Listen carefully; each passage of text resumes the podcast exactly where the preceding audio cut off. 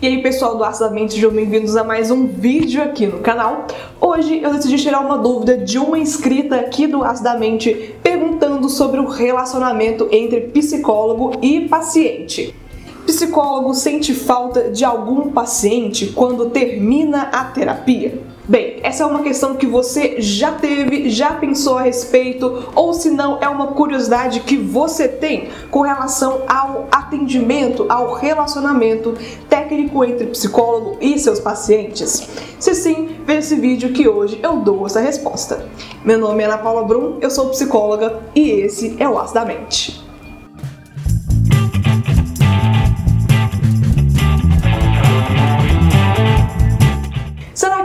Psicólogo sente falta do paciente quando aquele processo de psicoterapia é encerrado?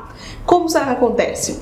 Bem, é claro que eu não tenho condições de responder em nome de todos os profissionais de psicologia clínica do Brasil. Eu vou falar sobre a minha experiência, eu vou falar sobre o que eu sei, sobre o que eu discuto com os meus colegas de profissão e sobre alguns casos que eu costumo ouvir dessas pessoas. O psicólogo sente falta do paciente quando o processo encerra, quando o processo é terminado? Bem, é possível que isso aconteça, só que eu gostaria antes de dar um passo atrás e pensar sobre a questão de sentir falta. O que, que significa sentir falta? Será que esse sentir falta tem relação com uma relação íntima, com uma relação próxima, de amizade, de coleguismo, de amor? qual será que essa ligação entre sentir falta e o relacionamento daquelas pessoas que estão envolvidas no processo terapêutico. A gente já discutiu aqui em alguns momentos no canal, se você não viu, vou deixar aqui na descrição desse vídeo alguns links falando sobre o relacionamento terapêutico, o relacionamento entre o psicólogo e seu paciente, que não é possível, que não é um espaço cabível de ter um relacionamento íntimo, um relacionamento de amigo, um relacionamento de cumplicidade para uma relação de amizade, de amor ou companheirismo.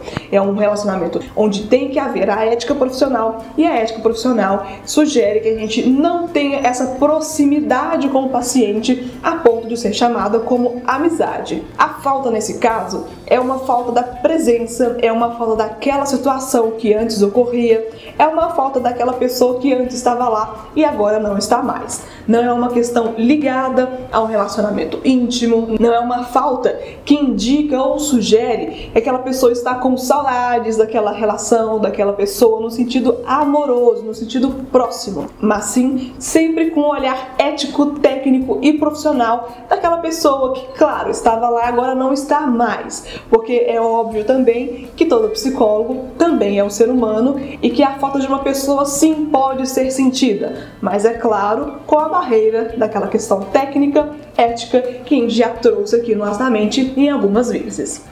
E você, o que, que você acha a respeito dessa questão?